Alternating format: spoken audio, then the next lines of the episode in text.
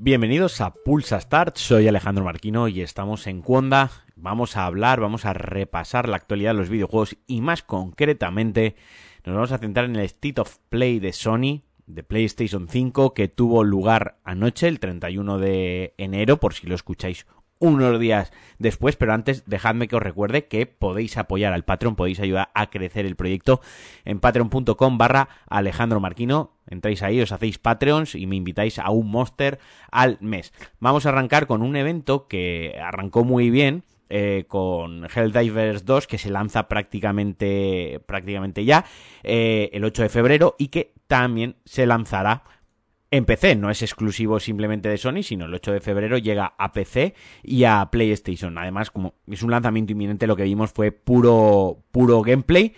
Y luego pasamos a una serie, luego el evento avanzó a una serie de anuncios que a mí personalmente no me interesaron demasiado. Los voy a pasar un poco por encima, los voy a nombrar, pero demasiada japonesada. Eh, y bueno, pero sí que hubo alguna cosita bastante interesante, como por ejemplo Stellar Blade que es un hack and slash que a mí me, no sé, recordó un poco a Nier con toques de Cyberpunk, con toques de Final Fantasy, tenía ahí como muchas cositas mezcladas y que bueno, que en Occidente, aquí a Europa y Estados Unidos, pero lo que nos importa, a España, llegará el 26 de abril. También llegará el Sonic X Shadow Generation, que como una revisión, digamos, no, no es un remaster, no es un remake, es una revisión de Sonic Generation, un juego de 2011 que estaba bastante, bastante bien y que además de PlayStation 5 también llegará a PlayStation 4 y prácticamente a todas las plataformas, eh, a PC, a Xbox One, a Xbox Series XS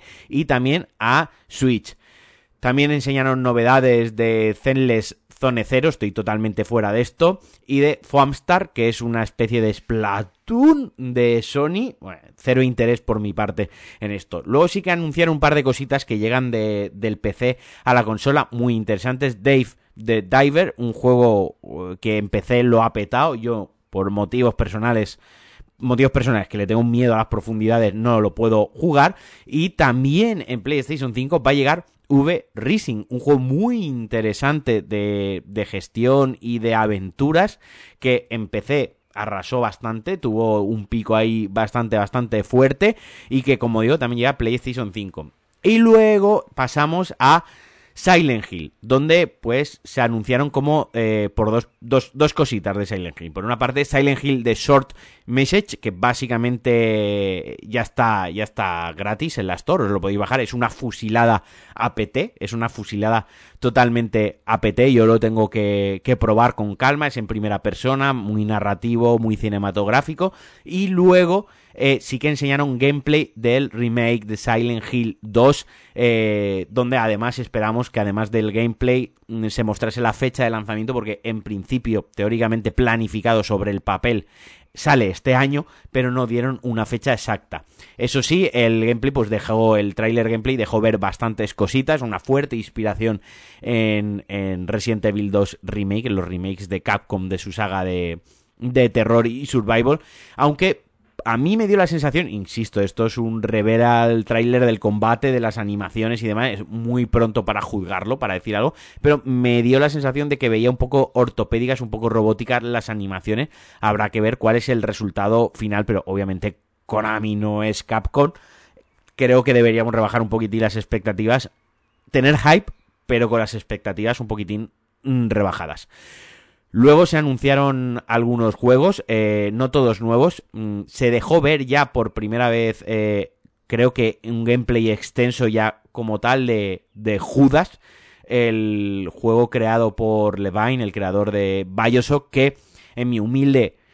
opinión, mm, vuelve otra vez a la fórmula de Bioshock, poderes en la mano izquierda, armas en la mano derecha, esta vez en el espacio, esta vez ciencia ficción en el futuro, pero lo que es el core, la fórmula del juego vuelve exactamente a lo mismo. Y ya vimos que hace poquito con Atomic Heart el, el juego estaba bien, entretiene, está bien, pero la fórmula empieza a estar un pelín, eh, un pelín quemada, ¿no? Entonces esperemos que esta aventura, eh, esta sociedad distópica otra vez que nos presenta, pues nos pueda aportar algo más, algo nuevo. Una cosa que también se había filtrado y que ya se anunció fue Metro Awakening VR, una experiencia de la saga Metro, eh, muy, muy inspirada, muy en la línea de High Life Alyx, VR, únicamente VR, eh, que tirará de todo el lore y todo el universo Metro para ponernos, pues eso, en un juego VR, se vio con sustitos, acción, sigilo. Y luego ya pasó el momento de, de, Capcom, llegó Dragon's Dogma 2, otro gameplay bastante chulo, se veía del carajo, se veía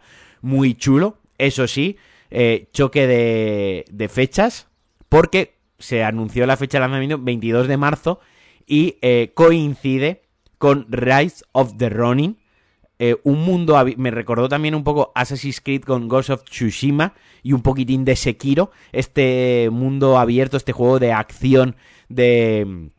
de Tem Ninja, que este es exclusivo de PlayStation 5, Dragon Dogma 2 no, pero que ambos salen el 22 de marzo. Tiene una pinta chulísima este Rise of the Ronin, un juego que se ve que va a ir al hack and slash, que va a tener este mundo abierto también bastante chulo con esta exploración que puedes ir volando, con una montura, que puedes ir escalando sobre los tejados y tal. El combate bastante chulo, pero vamos, ahí no tenía ninguna duda, siendo Team Ninja es difícil que fallen en el combate. Y Dragon 2 2, como digo, una pinta chulísima, pero sí que es verdad que el gameplay estaba más enfocado a enseñar pues cómo se lucha contra grandes criaturas, magia, cuerpo a cuerpo, se ve espectacular, luce del carajo. También se anunció otra cosa que ya venía rumoreada, filtrada y no sé si confirmada, creo que no, que era la remasterización de Until Dawn para PlayStation 5 y PC, un juego que creo que es de 2014, 2015 eh, casi 10 años, pues que llega a PlayStation 5. Es uno de nuestros juegos favoritos de Sandra y mío, nos lo pasamos muy bien jugándolo juntos.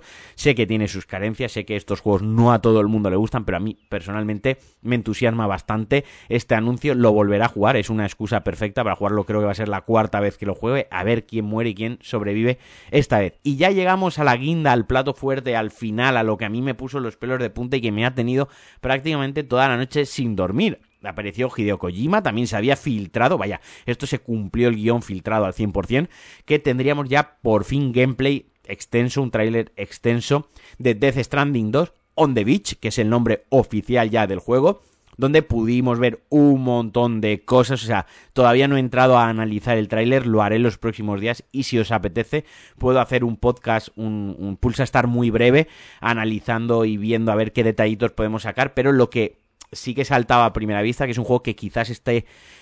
un poquitín más centrado en la acción, o que al menos la acción se ha trabajado un poco mejor. Para mí era la pata coja eh, de Death Stranding 1, los momentos de acción son los que más bolas se me hacían, porque no acababa ver, de ver que estaba bien encajado en el gameplay, y parece que ahora sí que va a tener un poco más de papel y sí que va a estar un poco más cuidado eh, tanto el gameplay como pues como digo en sí la acción hasta vaya te puedes hasta quitar la mochila cuando tengas que eh, cuando tengas un momento de, de acción luego también en una de las cinemáticas que se vio no no quiero contar mucho tampoco se vio un combate al más puro estilo Metal Gear Solid ahí sí de acción eh, tal cual y un nuevo personaje que me da muy mal rollo que está animado en slow motion. Eso me, me, mola mucho que en todo el CGI, todo el 3D, en todo como está el juego, metan un personaje animado en slow motion, que es como una marioneta, pero que a mí personalmente me dio mucho miedo. Y cuando ya pensábamos que estaba todo vendido con este Death Stranding 2 on the Beach, que lo dejó bastante alto, sale